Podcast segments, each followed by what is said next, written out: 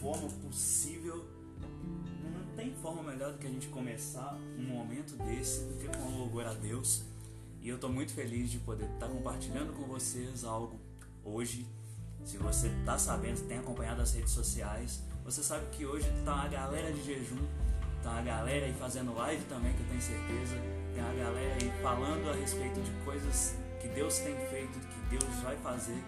E é um momento da gente realmente compartilhar algo da parte de Deus, compartilhar algo novo da parte de Deus. E eu quero compartilhar com vocês um pouco do que ele tem me falado. Na verdade, desde ontem ele tem colocado um tema no meu coração para estar compartilhando nessa live tenho certeza que vai ser um tema muito bom. Então, se você está nessa transmissão, seja bem-vindo. Se você vai ver essa transmissão depois, seja bem-vindo também muito feliz de poder compartilhar com vocês algumas coisas que Deus tem falado no meu coração. Então, para a gente ter base naquilo que a gente vai falar, vou ler com vocês lá em Jeremias. Uh, a gente vai ler Jeremias 1, do 4 ao 7. Diz assim: O Senhor me deu essa mensagem. Eu conheci antes de formá-lo no ventre de sua mãe. Antes de você nascer, eu o separei e o nomeei para ser meu profeta às nações. Então eu disse: Ó soberano Senhor, não sou capaz de falar em teu nome, sou jovem demais para isso. O Senhor respondeu: Não diga eu sou jovem demais, pois você irá onde eu enviar e dirá o que eu lhe ordenar. Sabe, estava meditando um pouco sobre o que eu ia trazer nessa live, sobre o que eu ia falar. Hoje eu tô com uma colinha diferente, Deus é bom. Então, meditando um pouquinho sobre o que, que eu ia falar nessa live, sobre o que, que Deus queria que eu trouxesse hoje para compartilhar, e veio vários temas na minha mente, temas que outras pessoas devem estar fazendo em lives, outras igrejas devem estar fazendo em lives também. E tem gente falando sobre jejum? Tem. Tem gente falando sobre as bênçãos de Deus? Sim, tem. E já vou avisando que essa live já não é normal, porque o tema não é o mesmo que todo mundo está falando, não é o mesmo que todo mundo está fazendo. Sim, todos estamos no mesmo propósito, todos estamos clamando pela nossa nação, mas o tema que eu quero compartilhar com você, se você tem acompanhado, se você viu as últimas postagens que aconteceram por aqui, você viu que eu quero falar um pouco sobre entrega. Mas não tem como eu falar sobre entrega se eu não falar sobre algumas coisas que estão diretamente relacionadas a essa questão de se entregar. Então, a primeira coisa que eu quero falar realmente é que a gente acha tanta coisa, sabe? A gente vê tanta coisa, a gente ouve tanta coisa que nos impede de caminhar, de se entregar totalmente àquilo que Deus nos chamou para fazer. Não sei você, mas eu já ouvi muitas desculpas, eu já dei muitas desculpas também. Deus sabe quantas desculpas que eu dei para não seguir aquilo que Ele me chamou para fazer. E a gente quebra a cara, a gente quebra a cara muito fácil, sabe? E a pergunta mais básica é por que, que a gente cria tanta desculpa para fazer aquilo que Deus chamou a gente para fazer? Por que, que a gente cria tantos argumentos, a gente cria tanta coisa para impedir aquilo que Deus quer fazer na nossa vida? A gente atrasa demais. Por quê? Sabe, a gente é campeão em dar desculpa, a gente é mestre das desculpas, a gente é mestre em falar: ah, não, Deus manda outro, ah, não, faz do outro jeito, Senhor, manda outro, manda outra mensagem, manda outra palavra, manda outra coisa, sabe? A gente é mestre em dar desculpa, a gente é líder em desculpas, e na real, todo mundo dá desculpa. Eu dou desculpa, você dá desculpa e a gente dá desculpa o tempo todo. Adão deu desculpa. Adão deu desculpa, Moisés deu desculpa, Jeremias, como a gente leu aqui no começo, deu desculpa também. Sabe, a gente é mestre de desculpas. E a gente? A gente merece um troféu, fala sério. A gente é troféu rei das desculpas. Que independente de tudo, se Deus fala, filho, vai. Aí a gente fala, ah não, senhor, eu tô cansado. Ah não, senhor, manda outro, manda fulano, manda ciclano. Cara, independente disso, isso não muda a opinião de Deus, não muda aquilo que Deus quer fazer, sabe? As nossas desculpas não mudam aquilo que Deus quer fazer, aquilo que Ele vai fazer através de cada um. E esse é um ponto que eu quero chegar, sabe? A gente é mestre de desculpa e essa galera que eu usei de exemplo, Adão, Moisés, Jeremias e vários outros na Bíblia, eles deram desculpas também. Só que a diferença gritante é que depois que eles deram desculpas, eles ainda assim foram. Eles ainda assim seguiram aquilo que Deus chamou eles para fazer eles continuarem em frente naquilo que Deus chamou eles para fazer e isso mudou totalmente as coisas. Porque o Espírito Santo agia através dele de uma forma surpreendente. O Espírito Santo age de uma forma surpreendente quando a gente se dispõe a fazer aquilo que Deus chamou a gente para fazer, a se entregar totalmente àquilo que Deus nos aquilo que Deus nos convocou para fazer. Sabe? Se eu estiver falando muito rápido, me desculpem, eu falo muito rápido. Mas, enfim. Não sei se tá dando pra você entender. Essa galera, ela realmente deu desculpa sim. Moisés falou, Deus, eu sou gago. Sou gago e não tem como. Aí foi lá depois disso, Deus falou, não, vou mandar gente com você. Arão vai contigo e vocês vão falar com o faraó. Moisés foi. Adão deu desculpa, mas ainda assim ele continuou seguindo. Jeremias deu desculpa, a gente leu aqui que ele falou: Ah, Deus, eu sou jovem demais. Mas ainda assim ele seguiu aquilo que Deus chamou ele para fazer, ele não recuou. E a gente? A gente, quando dá desculpa, a gente dá mais desculpa. Ah, não, Deus, não, quero não. Manda outro. Senhor, eis-me aqui, mas envia aquele ali. Senhor, eis-me aqui, mas envia o irmão lá. Ah, Deus, manda na minha casa, porque senão eu não vou. Manda um sinal, letreiro luminoso, placa de neon, qualquer coisa. Manda, Senhor, manda um sinal. Sabe, a gente dá desculpa o tempo todo para fazer aquilo que Deus chamou a gente para fazer. A gente é mestre da desculpa e isso acaba limitando o tempo que a gente tem. A gente só tem uma vida aqui na Terra. Deus só deu esse tempo. E o que, que a gente está fazendo com o tempo que Deus deu pra gente? A gente muitas vezes usa isso como desculpa. Ah, não, se eu tivesse uma hora a mais, Cara, se Deus te deu 24 horas para você fazer, é porque Ele sabe que você consegue fazer nessas 24 horas. Se Ele te deu um dia inteiro, 24 horas para você trabalhar, é porque você consegue trabalhar dentro dessas 24 horas. Ele não vai te dar um tempo a mais e nem um tempo a menos. Você já tem o tempo que você precisa. Sabe? A gente para para dar desculpas o tempo todo. A gente dá desculpa falando que falta tempo, mas o que, que a gente tem feito com o tempo que a gente tem? Esse é o momento que basicamente a gente está tendo tempo para fazer muita coisa.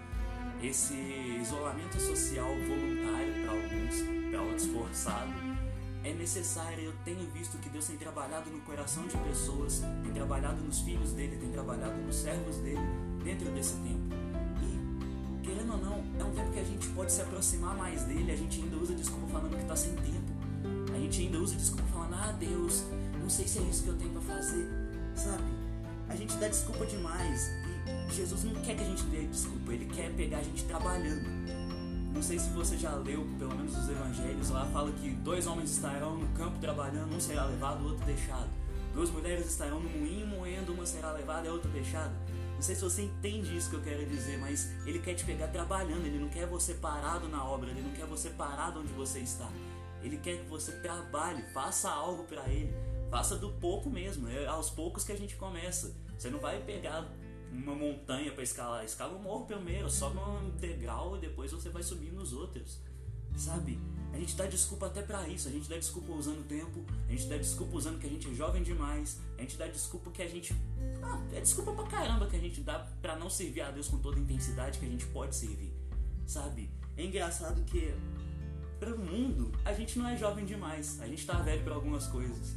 Ah, você fazer isso? Não, você tá velho demais para isso, não. Você não tá velho demais para curtir esse tipo de filme, você não tá velho demais para ouvir esse tipo de música. E para Deus, quando a gente fala, vou assumir uma célula. Ah, você é muito novo. Quantos anos você tem? Vinte e poucos? Você tá novo demais? Sabe, essa contradição realmente mexe com a gente. A gente usa essa desculpa, ah, a gente tá novo, tá novo demais. E cara, se pelo mundo a gente não tá novo, por que que pra Deus a gente tá novo demais? Sabe, Deus usa você sendo jovem, onde você está, onde você foi plantado, e usa você sendo mais de idade. Ele usa da mesma forma, porque Ele é Deus, Ele não muda, Ele é imutável. O amor dele é imutável, o agir dele é imutável, porque Ele é Deus. Ele pode agir nas minhas imperfeições da mesma forma que pode agir nas suas imperfeições. E isso faz toda a diferença na vida com Ele. Sabe, a gente tem que parar de dar essas desculpas, porque essas desculpas atrasam o impacto que Deus quer causar ao nosso redor sabe? Essas desculpas realmente atrasam e a gente ainda reclama, dá desculpa, reclama e põe a culpa em Deus. Ah, não, Deus, minha vida tá parada ministerialmente e eu não sei, vou parar. A gente põe a culpa em Deus, velho, a culpa é nossa, sabe? Essa culpa é nossa e a gente ainda tenta culpar Deus por isso. Então, é algo que realmente é necessário. Se entregar para aquilo que Deus chamou a gente para fazer é totalmente necessário. Nesse tempo que a gente está vivendo, é necessário sim.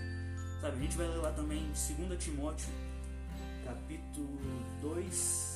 Cadê, cadê? 2 Timóteo 2, do 3 ao 6. Cadê Jesus? 2 Timóteo 2, do 3 ao 6. Se você está acompanhando, Vou dar um tempinho para você acompanhar, senão já vou ler de uma vez. 2 Timóteo 2, 3 ou 6 diz assim: Suporte comigo o sofrimento como bom soldado de Cristo Jesus. Nenhum soldado se deixa envolver em assuntos da vida civil, pois se o fizesse, não poderia agradar o oficial que o alistou. O atleta não conquista o prêmio se não seguir as regras, e o lavrador que trabalha arduamente deve ser o primeiro a colher o fruto do seu esforço. Sabe, a gente é soldado. Existem dois tipos de cidadão. Até mesmo na nossa pátria atual existe civil, creio que todos nós estamos assistindo a maioria que é civil. Nós somos civis mesmo. E tem os militares. No reino de Deus também não é diferente. Existem civis no reino de Deus, aqueles que só vão pro culto e ah, Senhor, eu vim trazer meu problema. Ah, Senhor, eu vim buscar a bênção tal. Ah, Senhor, eu vim para isso, vim para aquilo. E existem os militares, que é aqueles que põem a mão no arado e não olham para trás. E quem você tem sido? Quem eu tenho sido? Quem eu tenho sido nessa, nessa divisão? Quem eu tenho sido no exército de Cristo? Sabe? Nós somos chamados para isso. Paulo, ele escreveu essa carta a Timóteo como um capitão escrevendo para o seu subordinado. Ele escreveu a carta basicamente militar para Timóteo. Estava comentando isso outro dia com minha mãe. É, cara, Paulo ele usava uma linguagem totalmente militar nas cartas que ele escrevia e Timóteo era realmente como se fosse um subordinado. E isso realmente me chama atenção para isso, sabe? Soldado existe não para entrar na guerra e fazer carinho no inimigo. Soldado não entra na guerra ah, não vou atirar não, é contra a minha política. Soldado não entra na guerra para falar não, tô tranquilo. Sabe? Soldado é aquele que sofre os perrengues sim, mas continua avançando. Soldado é aquele que tá chovendo, tá lá. Tá doente, tá lá também. Sabe? Isso é ser soldado. E no reino de Deus também é a mesma coisa. Ah, pastor prega doente, pastor prega com chuva, vai pra igreja na neve, enfim. Isso é ser militar, sabe? Paulo escreveu realmente como um capitão escrevendo a seu subordinado e isso me mostra um outro lado. Soldado não dá desculpa. A gente leu aqui que o bom soldado ele não se deixa envolver com assuntos da vida civil. Se deixar envolver com assuntos da vida civil é realmente você dar desculpa. Ah, não, não vou atirar hoje, não, não vou para o exercício de guerra, não, Senhor, porque porque eu não quero, eu tô feliz aqui, tô tranquilo. Tá entendendo isso? Quanto isso é importante? a gente realmente parar de dar desculpa e se entregar totalmente à missão, um soldado ele é totalmente entregue àquilo que ele foi chamado para fazer. Um soldado ele é totalmente entregue à missão que foi dada para ele. O pessoal do BOP fala muito isso: treinamento duro, combate fácil. E a gente, quando Deus tenta treinar a gente, ainda mais nessa época de quarentena, a gente fala: Ah, não, Senhor, eu tô ocupado demais. Ah, não, Senhor, não tenho tempo.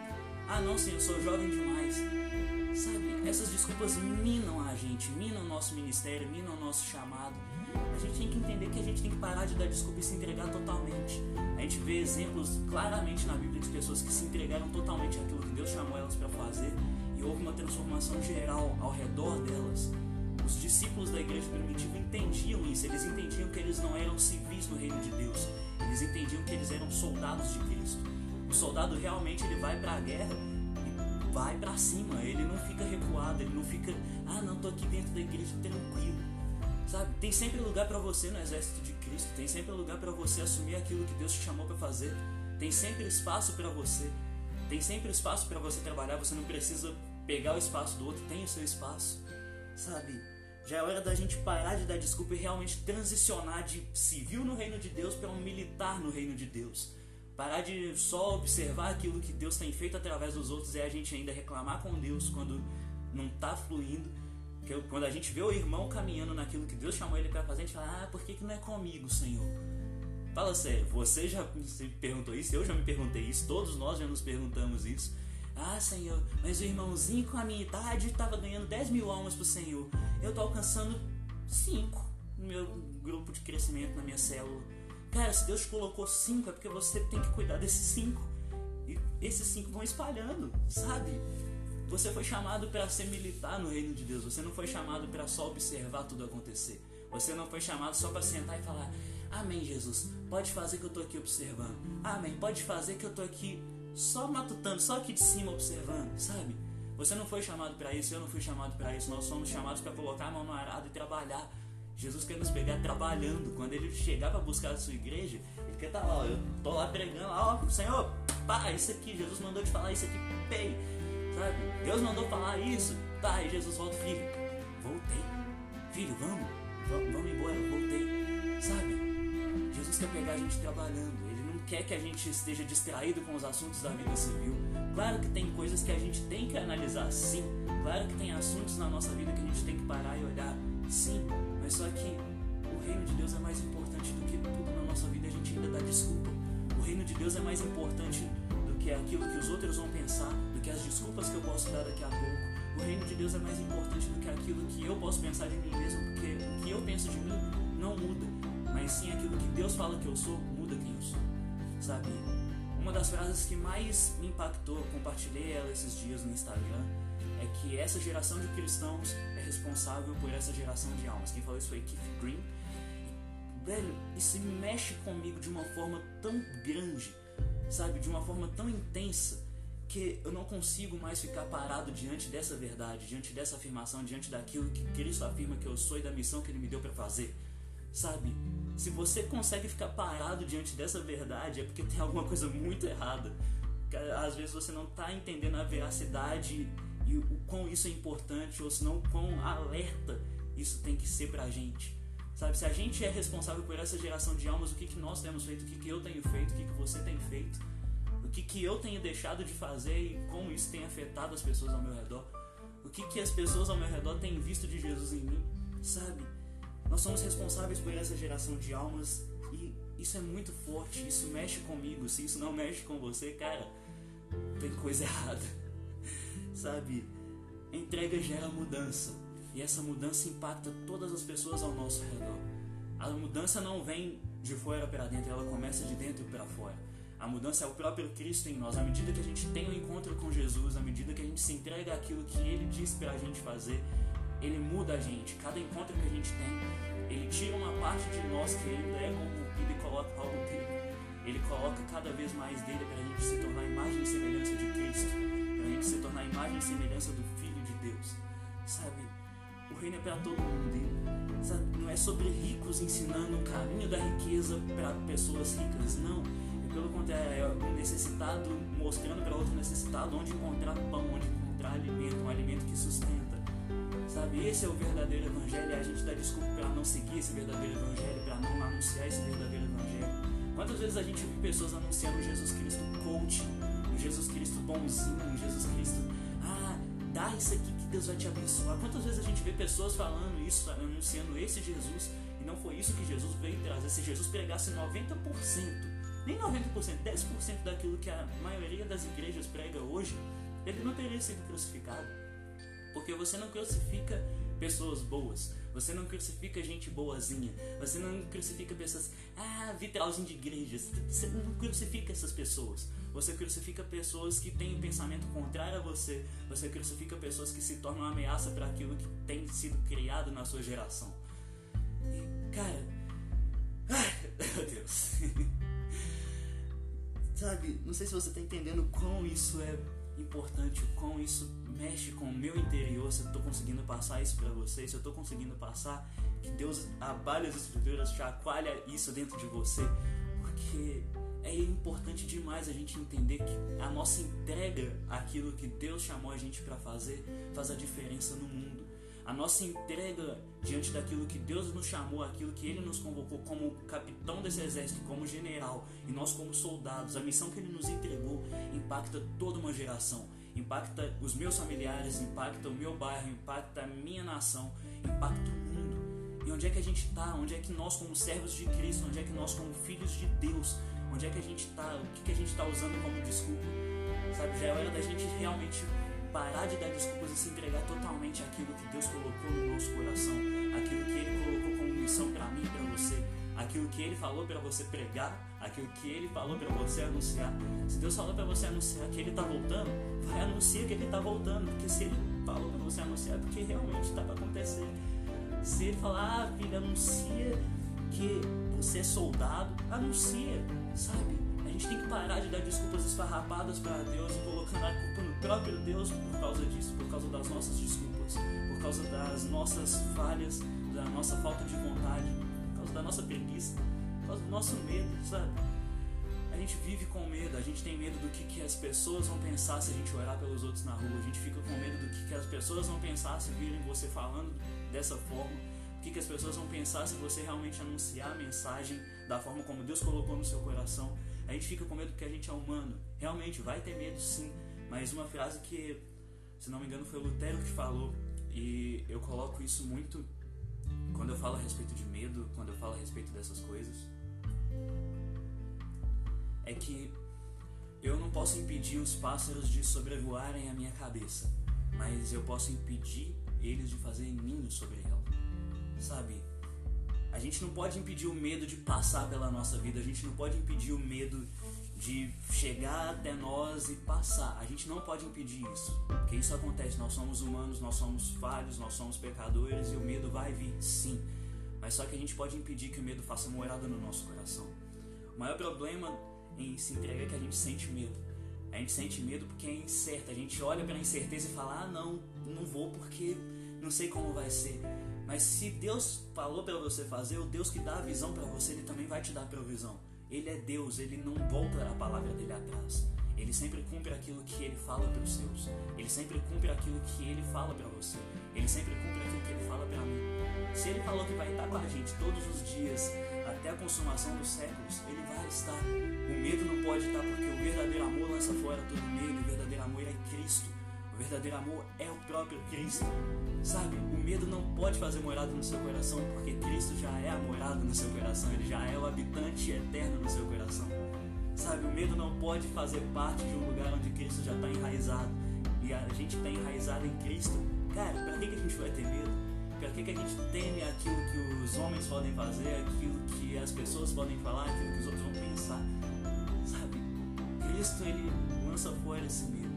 Cristo ele lança fora todas as nossas angústias, todas as nossas enfermidades e o medo. Sabe? A gente tem que parar de ter medo, a gente tem que realmente se entregar àquilo que ele nos chamou para fazer. Sabe? É sobre isso que eu queria compartilhar com você. Deixa eu ver se eu esqueci alguma coisa. Estou olhando a colinha aqui, eu usei só metade da colinha. Foi mal. Mas Deus faz a gente mudar os negócios no meio, sabe? sabe? A entrega, ela realmente gera uma mudança na gente. A entrega, ela transita a gente de civil para soldado de Cristo. E a gente se engana, muita gente fala isso, ah, mas Jesus falou, vinde como estás. Realmente, venha como você está.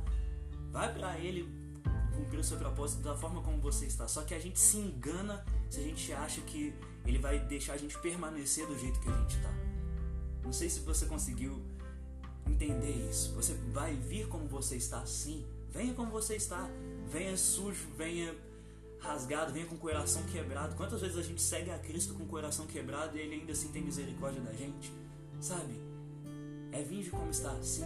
Mas só que Cristo não vai deixar você permanecer da forma como você está. Ele sempre vai te mudar. Como eu falei no comecinho, à medida que a gente tem o um encontro com Cristo, Ele vai moldando o nosso caráter, Ele vai mudando quem a gente é, Ele vai mudando o nosso interior para ser algo mais parecido com Cristo, mais parecido com o Filho de Deus. E quanto mais parecido com Cristo a gente for, mais o mundo vai tacar pedra na gente, porque se eles crucificaram Cristo, se eles crucificaram Jesus, eu fico pensando, eles crucificaram Jesus, o cara mais importante do universo, eles crucificaram. A gente, quando for realmente mais parecido com ele, vão crucificar a gente também. Vai ter gente falando, ah, você não pode pregar dessa forma. Cara, Cristo fala para eu pregar dessa forma, eu vou pregar dessa forma, porque o que o mundo me diz não me importa. O que me importa é o que o sumo pastor disse para mim, e só isso me basta. É isso que me basta, é Cristo falar, filho, eu falei para você fazer isso, eu vou estar com você, então eu vou, sabe? Deus ele realmente trabalha nos nossos corações através disso. A nossa entrega faz a diferença. A forma como a gente se entrega para aquilo que Deus chamou a gente para fazer faz a diferença. Faz a diferença na minha vida, faz a diferença na sua vida, faz a diferença na vida dos nossos familiares que estão ao nosso redor, faz a diferença nos nossos vizinhos da direita e da esquerda, faz a diferença na vida do nosso irmão, sabe? Se entrega aquilo que Deus chamou para fazer, deixa de desculpa, para de falar, ah, não, Senhor, eu sou jovem demais. Ah, Senhor, eu não tenho tempo. Para de dar desculpa e faz. Para de dar desculpa, porque o mesmo Deus que deu a visão para você, ele vai te dar a provisão, ele vai suprir as suas necessidades em tudo que você precisar. A gente consegue ver a mão de Deus em tudo que a gente faz quando a gente realmente se entrega para Ele. A gente se entrega aquilo que Ele nos chamou para fazer. Enfim, é isso que eu queria deixar para você hoje. É uma live curta. É, realmente, Deus ele trabalha nos nossos corações. Esse período de quarentena tem sido um momento que Ele tem tirado para trabalhar nos nossos corações. Não sei se você já viu o metal quando ele está no fogo. Ele precisa passar por um tempo no fogo para ele ser maleável e Deus poder moldar, o ferreiro poder moldar para transformar ele numa ferramenta funcional, numa ferramenta específica para algo e uma ferramenta vai trazer um propósito. Esses somos nós quando nos entregamos ao propósito. A gente passa pelo momento dentro da forja a forja do Senhor é realmente aquele momento que ele vai limpando a gente. O fogo ele purifica aquilo que está de impuro no metal para transformar ele em algo puro, algo que possa virar uma ferramenta. Nas mãos de Deus a gente é como esse metal. A gente é colocado em situações para a gente realmente ser puro diante dele, para ele poder moldar pedaço por pedaço, ele poder torcer aquilo que tem que torcer para encaixar uma parte na outra, para ele poder moldar, modelar para a gente realmente ser uma ferramenta afiada e aperfeiçoada daquilo que Ele chamou a gente para fazer. Então, espero que essa quarentena tenha, esteja sendo bênção na sua vida, você esteja se aproximando mais de Deus, você esteja usando esse tempo para realmente buscar direções dele para aquilo que Ele tem para você, para aquilo que Ele te chamou para fazer. E, enfim, é isso que eu queria compartilhar. É uma palavra curta, às vezes pesada.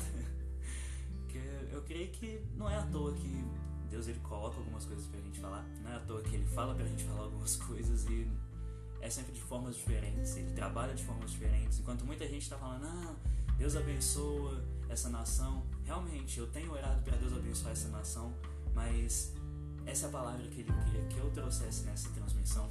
Então, se você acompanhou até aqui, espero que tenha falado ao seu coração da mesma forma como falou ao meu coração quando eu estava preparando.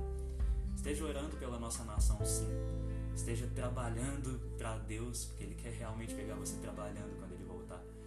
E de verdade, Deus abençoe. Amo você que está aqui nessa live, porque todo mundo que está aqui dentro é filho de Deus. Ele falou para a gente amar uns aos outros, falou para a gente estar uns pelos outros, suportar uns aos outros. Então eu deixo aberto. Se você quiser mandar mensagem, pode mandar. Manda no direct no Instagram se precisar. Passa o meu número também pelo direct, a gente conversa, a gente troca ideia, porque eu creio que é um tempo diferente, é um tempo diferenciado, um tempo que Deus tem trabalhado, tem levantado pessoas nessa nação, nessa geração, para realmente anunciar o Evangelho real, o Evangelho cheio de poder, o Evangelho cheio de autoridade, o Evangelho que Cristo é o centro, o Evangelho que não fala sobre riquezas, que não fala sobre você entregar tudo para você receber algo, é o Evangelho real Cristo pregava o Evangelho que